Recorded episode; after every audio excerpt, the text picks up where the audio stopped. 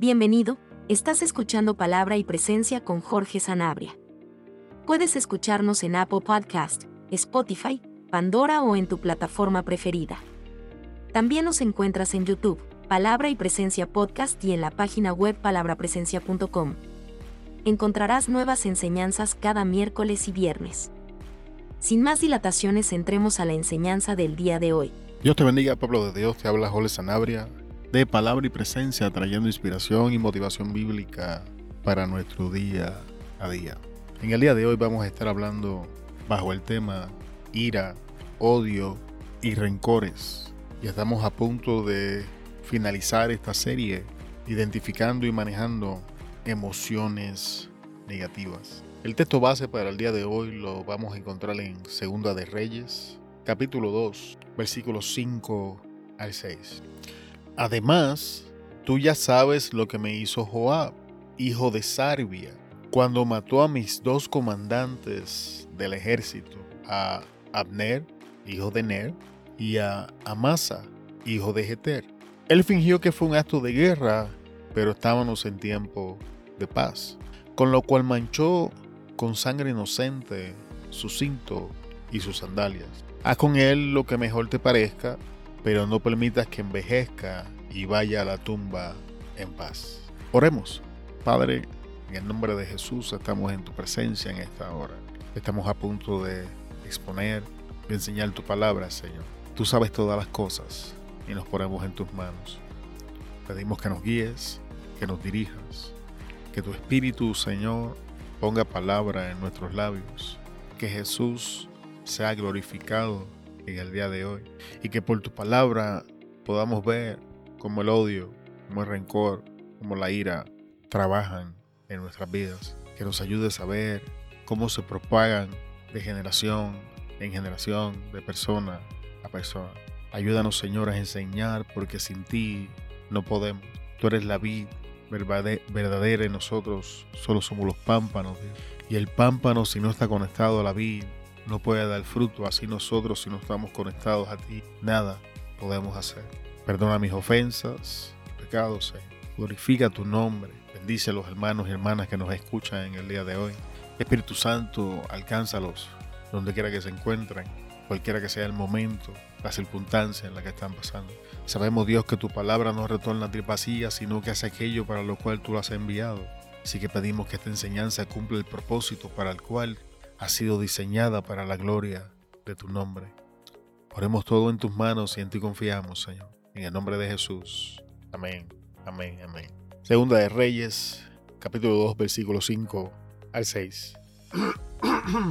Además, tú ya sabes lo que me hizo Joab, hijo de Sarbia, cuando mató a mis dos comandantes del ejército, a Abner, hijo de Ner, y a Masa, hijo de Jeter. Él fingió que fue un acto de guerra, pero estábamos en tiempo de paz, con lo cual manchó con sangre inocente su cinto y su sandalia. Haz con él lo que mejor te parezca, pero no permitas que envejezca y vaya a la tumba en paz. Estas son las últimas palabras que el rey David le da a su hijo Salomón. Salomón está a punto de empezar su reinado y, David le está diciendo estas palabras para que inicie su reinado. Y específicamente aquí está hablando de, Joab, quien fue el general de David básicamente toda su vida. Solamente por un corto periodo de tiempo Joab no estuvo en esa posición. Sin embargo, me gustaría que antes de entrar a estos versos que acabamos de leer, repasemos la historia bíblica y veamos quién es Joab, quién es Sarbia, quién es Amner, quién es Amasa, quién es Heter, y que la historia nos diga por sí misma si estas palabras que, que David le está traspasando a su hijo Salomón al inicio de su reinado y al final del de él mismo son correctas y son históricamente alineadas o hay problemas con ellas. Así que vamos a iniciar con la muerte de Abner. Vamos a estar en 2 de Samuel, en el capítulo 3. Sabemos que David dice a Salomón que eran tiempos de paz, pero la historia bíblica, amado hermano, nos dice que estaban en guerra. En 2 de Samuel 3.1 leemos, hubo larga guerra entre la casa de Saúl y la casa de David, pero David se iba fortaleciendo y la casa de Saúl se iba debilitando. Así que aquí tenemos la primera discrepancia entre lo que David le está diciendo a Salomón y lo que la historia bíblica nos dice a nosotros. David le dice a Salomón que eran tiempos de guerra, pero la Biblia nos dice que había una larga guerra entre la casa de David y la casa de Saúl. David dice a Salomón que Abner era su general. La Biblia dice que Abner era fiel a Saúl. Segunda de Samuel 3:6 dice, como había guerra entre la casa de Saúl y la casa de David, aconteció que Abner se esforzaba por la casa de Saúl. Así que ya tenemos dos puntos que David alega eran de una manera, pero la historia bíblica nos dice que era de otra. De hecho, la historia bíblica nos dice cuál era la razón por la que Abner deseaba hacer un pacto con David. En 2 de Samuel capítulo 3, versos 7 al 11 leemos, Y había tenido Saúl una concubina que se llamaba Rispa, hija de Aja, y dijo Isboset a Abner, ¿por qué te has llegado a la concubina de mi padre? Y se enojó Abner en gran manera por las palabras de Isboset y dijo, soy yo cabeza de perro que pertenezca a Judá. Yo he hecho hoy misericordia con la casa de Saúl tu padre, con sus hermanos y con sus amigos, y no te he entregado en mano de David. Y tú me haces hoy cargo del pecado de esta mujer. Así haga Dios a Abner y aún le añada, si como ha jurado Jehová a David, no haga yo así con él, trasladando el reino de la casa de Saúl y confirmando el trono de David sobre Israel y sobre Judá, desde Dan hasta Berseba. Y él no pudo responder palabra a Amnel porque le temía. Así que estamos viendo que la historia bíblica nos enseña, uno, había guerra, no eran tiempos de paz. Dos, Abner en ningún momento era fiel a David. Tres, la razón por la que Abner decide hacer un pacto con David es porque se molesta con Isbosé, hijo de Saúl, porque acaba de tener relaciones con Rispa, una mujer que fue concubina de Saúl y cuando es confrontado con esto, se molesta, explota en ira. Y esta es la razón por la que él decide ahora hacer un cambio y entregarle a David el reino. De hecho, si usted lee el verso Abner sabía que luchando a favor de la casa de Saúl se estaba oponiendo a la voluntad de Jehová Dios, pero aún así su fidelidad por Saúl era más grande que su fidelidad por hacer la voluntad de Dios. Vamos a leer el versículo 9 de nuevo para que usted vea, así haga Dios a Abner y aún le añada, si como ha jurado Jehová David, no hago yo así con él, trasladando el reino de la casa de Saúl y confirmando el trono de David.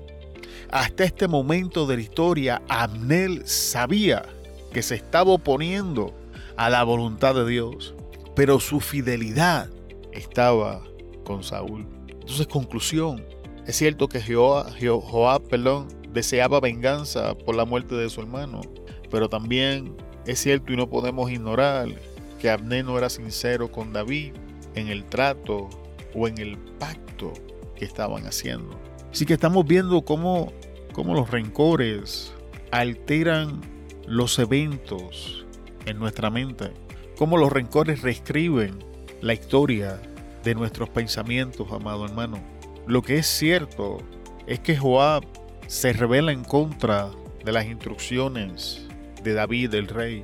Cuando Joab regresa y se encuentra con que Amner había estado, va donde David, le pregunta y en medio de todo Joab da una descripción correcta del carácter de Abner.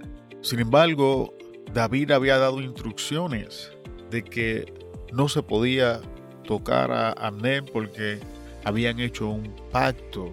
Joab ignora las instrucciones del rey y por odio busca venganza de Abner por la muerte de su hermano. Pero bajo ninguna circunstancia Abner era comandante de David y mucho menos le era fiel. Hemos leído la historia bíblica, dónde estaba la fidelidad de Abner y cuál era su motivación. Así que la realidad era que David estaba molesto y tenía una espina de amargura con Joab por la desobediencia y la rebeldía en contra de su mandato. Pero ninguna de las demás cosas eran ciertas. Pero vamos a continuar, vamos a ver quién es Amasa. Amasa es hijo de Abigail, hermana de David. Esto lo encontramos en Primera de Crónicas, capítulo 2, versículo 17. Amasa era general de Absalón, el hijo rebelde de David. En Segunda de Samuel 17:25 leemos, y Absalón nombró a Amasa jefe del ejército en lugar de Jehová Amasa era hijo de un varón de Israel llamado Itra, el cual se había llegado a Abigail, hija de Naas, hermana de Sarbia, madre de Joab. Y acampó Israel con Absalón en la tierra de Galaad. Así que volvemos a lo mismo. Nuevamente leemos en la historia que David dice, que eran tiempos de paz y está hablando de sus generales, pero volvemos, la historia bíblica nos dice otra cosa. La Biblia es clara y en 2 de Samuel 17:25 nos dice que Absalón, quien se había levantado a usurpar el trono de su padre, nombra como general de su ejército a Amasa. Sin embargo, Joab estaba caminando con David en medio de su adversidad, en medio de todo su problema. Estos tres personajes, estos, estos, estos dos personajes, perdón, son, son familia, son de hecho primos. Y David es el tío de ambos. Joab es el hijo de, de, Sarbia, una de las hermanas de David, y Amasa es el hijo de la otra hermana de David que se llama Abigail. Y Abner era primo de Saúl. Entonces, ¿quién es Joab? Como mencionamos, Joab es hijo de Sarbia, hermana de David, en Primera de Crónica 2.16. Ahí lo puedes leer. Ahora, ¿por qué Joab tenía que morir? O sea, ¿cuáles eran las verdaderas razones para que Joab muriera? Primera razón, se oponía al reino de Salomón apoyando a uno de sus hermanos. En Primera de Reyes 1.7 leemos, Adonías se apoyó en Joab, hijo de Sarbia, y en el sacerdote Abiatar, y ellos aceptaron ayudarlos a llegar a ser rey. Así que no estoy diciendo que Salomón no debía ponerle punto final a Joab. El propósito de la enseñanza es que veamos cómo el odio y cómo los rencores cambian la historia en nuestra mente, enfocándonos en detalles que no son verdaderos, que, que cuando los comparamos con los eventos reales no compaginan. Esto es el producto de la ira, del odio, del rencor. Pero no estoy diciendo que Joab en, en, ninguna forma, manera, razón fuera inocente o no mereciera morir. Aquí estamos viendo de la razón número uno por la que él debía morir es que se oponía al rey. él, él respaldaba a otro hijo de David. Y de hecho, Adonías hubiese tomado el trono, pues cuando usted lee la historia bíblica, mientras Adonías estaba haciendo campaña, a David no le importaba. Quien se levanta es Natán, el profeta, y habla con Betsabé, la madre de Salomón. Betsabé escucha las palabras del profeta y entran ante la presencia del rey y le recuerdan al rey que él había prometido que Salomón iba a tomar el reino. Por tanto, Adonías no podía, no podía tomar el trono. Pero estamos viendo a un David que está a punto de morir, que está anciano, viendo como su otro hijo está intentando usurpar el trono y él no hace nada. Cuando él había hecho una, una promesa y ahora que la promesa le es recordada, le está recordando a su hijo Salomón de que tiene que matar a Joab. Pero ninguna de las razones que David está ofreciendo son realmente razones válidas que tienen que ver absolutamente nada con el reinado de Salomón, sino que es una vendetta personal de problemas creados entre ellos de una historia mal recordada y distorsionada en la mente de David. 2. El ejército le era fiel a Joab, lo cual es increíblemente problemático. Significaba que mientras Joab estuviera vivo, Joab iba a controlar al ejército. Segunda de Samuel 20:11 dice, luego uno de los hombres de Joab se puso de pie junto a Masa y dijo, cualquiera que esté a favor de Joab, de Joab y a favor de David, que siga a Joab. Así que estamos viendo que ante los hombres, ante los soldados, ante el ejército, seguir a, a Joab era lo mismo que serle fiel a David. Lo que significa que ante los ojos del ejército, quien fuese que le fuera fiel a Joab, automáticamente le era fiel al rey. Así que e, era problemático la influencia y el poder que Joab tenía sobre el, el, ejército. Así que las razones de David no tenían nada que ver con Salomón. Y vemos en esta historia cómo por odio y rencores tenemos a familia matando a familia. Voy a repetir, Amasa y Joab eran primos hermanos. David estaba instruyendo a su hijo a que envíe a matar a su primo, a su, primo hermano, quien era de hecho el sobrino del rey. Por ira vemos a la familia traicionando y abandonando a la familia. Tenemos que Abnel ya había dicho que era el primo de Saúl y por ende era familia de Isbosé, el hijo de Saúl. Entonces, tras esta larga vuelta que le he dado a la enseñanza con la única intención de que podamos ver cómo los odios y cómo los rencores distorsionan los eventos en nuestra historia. Si usted está ofendido, si usted guarda rencor en su corazón hacia alguien, yo le recomiendo, amado hermano, que se siente y realmente haga una recapitulación de los eventos. Porque la historia bíblica me enseña que por odio, que por rencores, la historia que guardamos en nuestra mente y corazón es cambiada no es fiel y verdadera a los eventos personales, según va pasando el tiempo, poco a poco es distorsionada y moldeada a estos sentimientos en nuestro corazón. Miren a David diciendo que estaba en tiempos de guerra cuando estaban, que estaban en tiempos de paz cuando eran tiempos de guerra. Diciendo que estos hombres eran sus generales, fieles a él cuando hemos leído que Abnel era fiel a Saúl y que Amasa le era fiel a Absalón.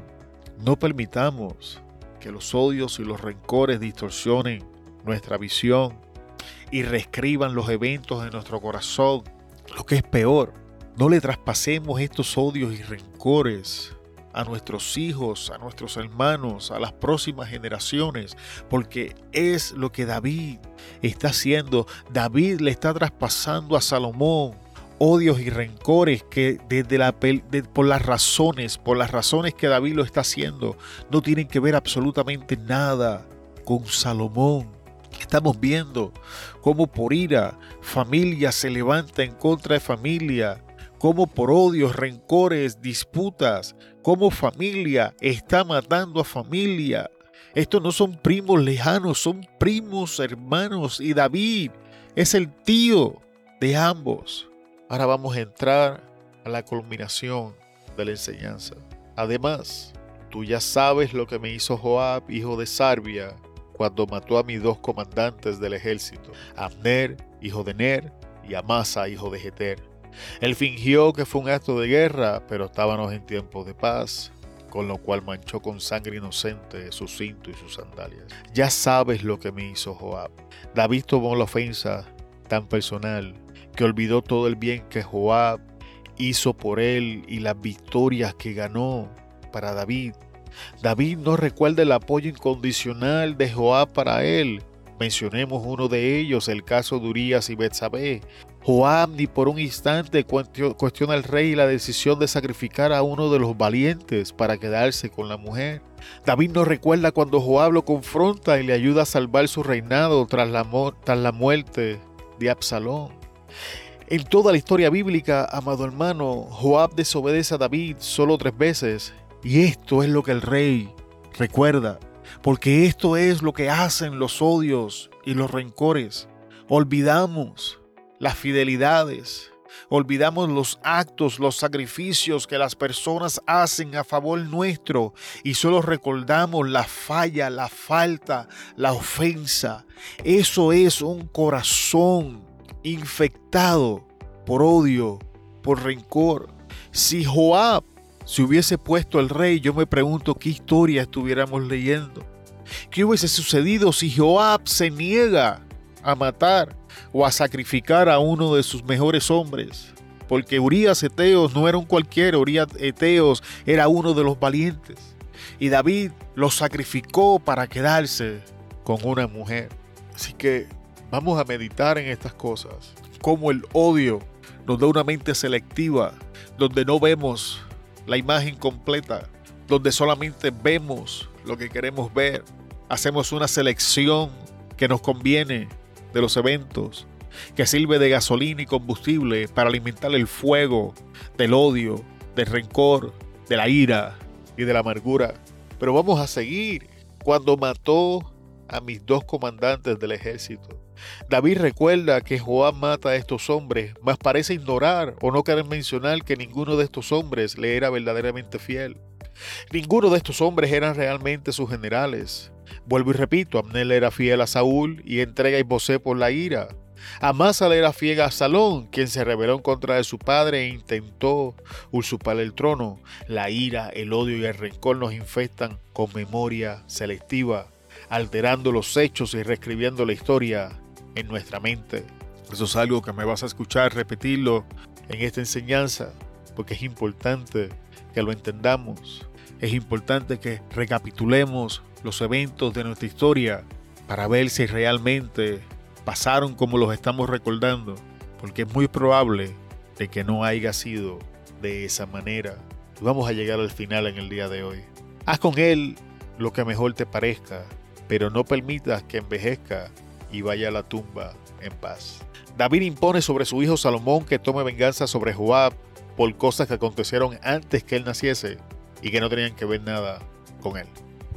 Algunos de estos eventos, amados, Salomón todavía no existía. Sin embargo, David impone la carga sobre su hijo de que tome venganza por cosas que no le perjudicaban. Y vuelvo y repito, mencionamos anteriormente razones por las que Joab debía morir mencionamos por qué la historia nos dice que Joab tenía que salir del escenario y que Salomón tenía la responsabilidad de hacer algo con Joab. Pero ninguna de esas razones tiene que ver absolutamente nada con lo que David le está dando enfoque y está especificando y está traspasando a su hijo Salomón.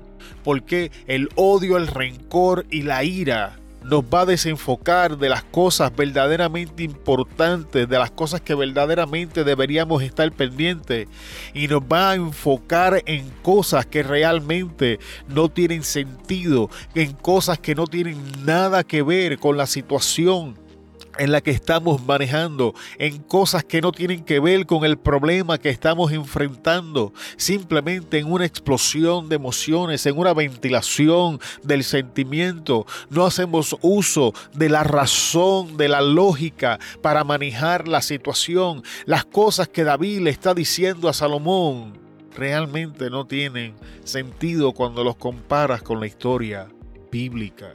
Joab debía morir porque apoyaba a Adonías en contra de Salomón. Y esta era la segunda vez que Joab hacía algo así.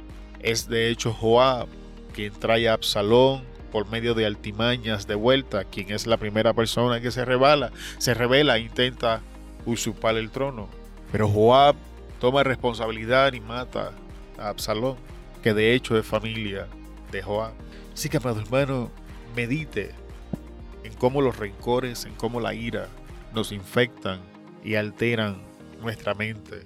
En, la próxima enseñanza vamos a estar hablando de David y Natán y entonces vamos a hablar de la solución bíblica para la ira, el odio y la amargura. En el día de hoy solamente queríamos presentar los efectos, haciendo uso de la historia bíblica, de cómo el odio, los rencores, la ira alteran los eventos y nos llevan a tomar esta posición de una mente selectiva.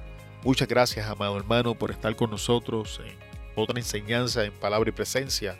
Te bendecimos en el nombre poderoso de Jesús. Te esperamos en la próxima enseñanza donde vamos a estar hablando de Natán, David y Betsabé.